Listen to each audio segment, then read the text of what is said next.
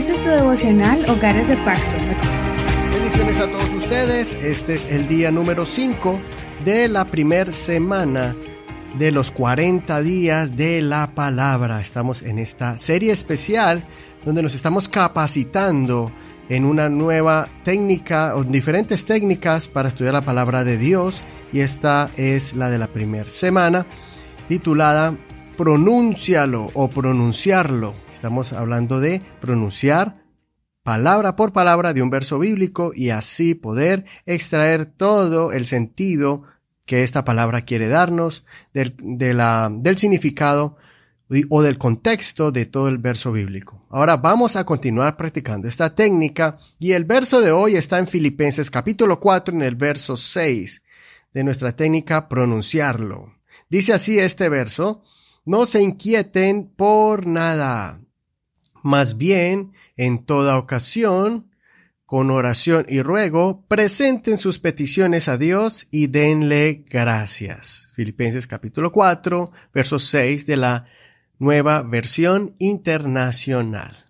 Bueno, el siguiente paso es, primero, hay que leer el versículo varias veces. Vamos a leerlo un par de veces. Dice así, no se inquieten por nada. Más bien, en toda ocasión, con oración y ruego, presenten sus peticiones a Dios y denle gracias. Una vez más, no se inquieten por nada. Más bien, en toda ocasión, con oración y ruego, presenten sus peticiones a Dios y denle gracias.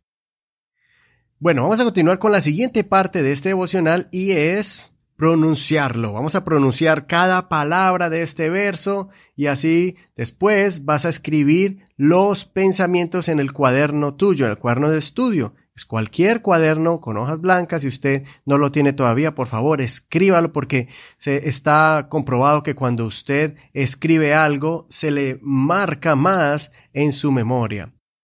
Empecemos. No, la primera palabra es no. Entonces es una connotación negativa. ¿Qué es lo que no debo hacer o decir o, o algo que no debo practicar? No. No sé, se está refiriendo a la acción de hacer. No sé qué cosa. Es un verbo que nos va a decir qué no debemos hacer. No se inquieten. Eso es lo que tenemos que evitar. No se inquieten, no se estresen, otra palabra que usamos modernamente. No se preocupen, no se aflijan, no se inquieten por. Oh, ahí nos va a indicar de que no debemos inquietarnos por nada. O sea, nada es nada. No hay ninguna circunstancia o situación que debe inquietarnos. No se inquieten por nada. Nada significa nada, cero. No hay un campo o, para, o espacio para que usted se preocupe. Esta es una aclaración fuerte y de fe. Ahora, ¿qué más continúa? Más, entonces va a mostrar algo que va a añadirnos. Nos va a dar una alternativa. Más bien, o sea, ahora nos va a decir algo positivo. Más bien, o cuando dice bien significa de lo contrario. En cambio, esa palabra más bien significa eso. En cambio, eh, más bien, de lo contrario, en. Ahí nos va a indicar algo. En, dentro de algo. Así como miramos ayer en Cristo, dentro de Cristo, estando en Cristo, ahora vamos a mirar en, dentro, toda, toda. O sea, nos va a mostrar algo que no es parcial o que es algo que debemos escoger, sino que nos está mostrando un campo completo, circunstancias completas. En toda, ¿qué? En toda ocasión, esa es la circunstancia. Toda ocasión, en todo momento, en todo lugar, en toda circunstancia, en toda ocasión. Eso es lo que significa ocasión. Ocasión es temporadas, momentos, situaciones, circunstancias. En todo eso, en toda ocasión, con. Ahora, cuando habla de con, nos está diciendo que no debemos de preocuparnos, sino que debemos en toda ocasión hacer algo. Con significa eso. ¿Con qué? Aquí nos voy a mostrar algo, por ejemplo, una herramienta para utilizarla con, sean personas o sean objetos o sean actitudes. Vamos a ver, en toda ocasión con. ¿Con qué o con quién? con oración. Entonces, ¿qué es oración? Oración es hablar con Dios, clamar a Dios, es comunicarse con Dios. Eso es oración. Oración es eso. Oración no significa que repita usted ciertas frases como un conjuro. No, oración significa comunicarse con Dios, con toda oración y, y, o sea, no solamente basta con la oración. Cuando dice y, es otro ingrediente, otra herramienta, otra cosa que debemos utilizar. Con toda oración y ruego. ¿Qué significa ruego? Rogar es orar constantemente. Ruego es clamar, pedir, eso es lo que es rogar, y pedir varias veces, ¿no? Por eso tenemos que combinar esto, la oración y la oración constante. Usted puede hacer una oración y Dios lo puede escuchar, pero cuando usted repite esa oración delante de Dios con sus propias palabras y se la presenta delante del Señor, eso se llama ruego. Y cuando usted ruega delante del Señor, ocurre algo. El Señor escucha el clamor. Entonces, con oración y ruego, presenten. ¿Sí ve? Ahí donde viene la explicación. Presenten. ¿Qué es presentar? Es poner delante de alguien o de algo. Presentar es mostrar. Presentar es exponer. Todas estas cosas usted tiene que escribirlas ahora mismo o cuando hagamos la pausa. Presenten. ¿Qué hay que hacer? Presentar, mostrar, exhibir sus Está hablando de usted y de mí, de las cosas que tenemos, cosas que eh, están en nosotros, sus, sus qué.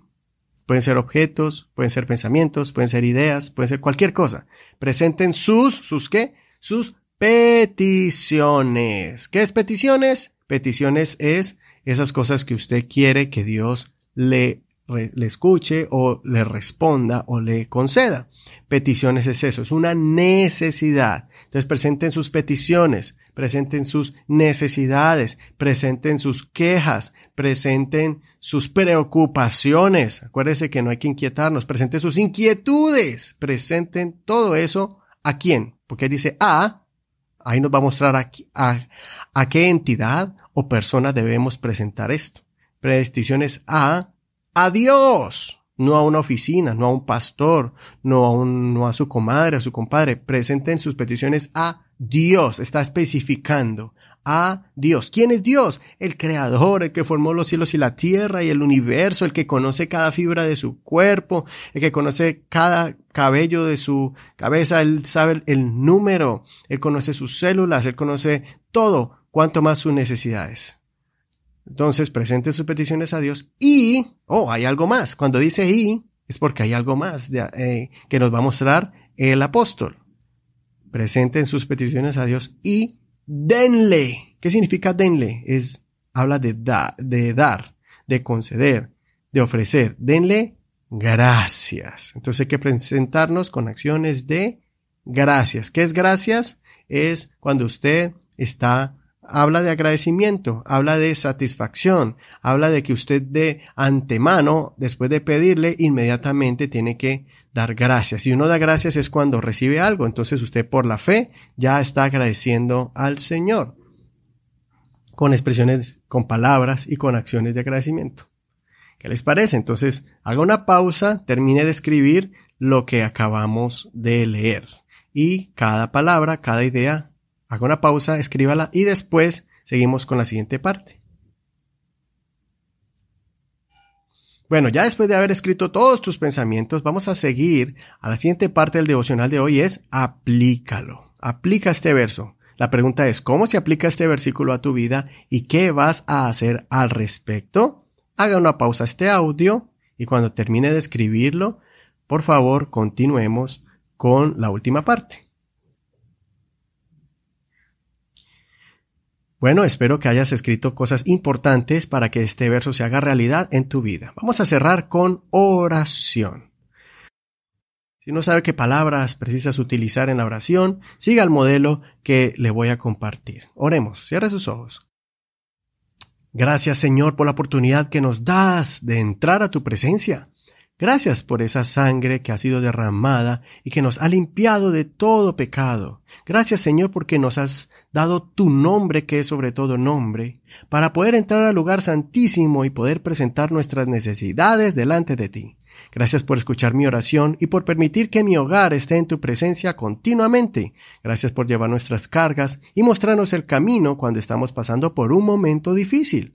Cuando esté pasando por momentos de adversidad, nunca olvidaré que tú eres el que me socorre en tiempos de tribulación. En el nombre de Jesús. Amén. Bueno, mañana seguimos con el siguiente día y así aprender más de la palabra de Dios aplicando esta técnica. Soy tu hermano y amigo Eduardo Rodríguez. Bendiciones. Este es un ministerio de la Iglesia Pentecostal Unida Hispana El Reino.